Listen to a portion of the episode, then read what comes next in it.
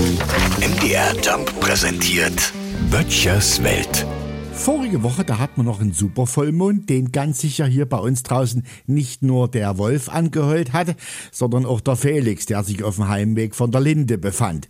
Oder hatte der von der letzten Chorprobe ein bisschen Arbeit mit nach Hause genommen? Ich weiß es nicht. Auf jeden Fall will ich sagen, dass die Spektakel im nächtlichen Novemberhimmel weitergehen. Jawohl, die Sternschnuppennacht der Leoniden erreicht heute Nacht gegen drei Uhr ihren Höhepunkt. Zu diesem Zeitpunkt sind die meisten Sternschnuppen zu erwarten. Ja? Aber aufgepasst, die ballern so mit 70 kmh, also der doppelten Rundengeschwindigkeit von Sebastian Vettel, auf uns herunter.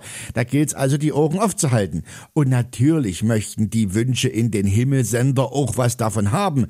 Da wäre es eben gut, eine klare Nacht zu haben. Ne? Wenn der Himmel frei ist, da haben wir natürlich hier draußen wieder mal echte Vorteile gegenüber der Großstadt. Hier ist es nachts stockdunkel. Und jetzt, wo noch mehr Strom gespart werden soll, da ist die größte Erfindung der letzten Jahre die Taschenlampe am Handy. Dann noch warm anziehen, sonst holt man sich womöglich noch ein Sternschnupfen und bitte Richtung Osten gucken. Ich persönlich werde es diese Nacht lassen mit den Sternschnuppen. Ich glaube nämlich, dass mit den Wünschen, das klappt bei mir so gut wie bei meinen Neujahrsvorsätzen. Böttchers Welt. MDR Jump macht einfach Spaß.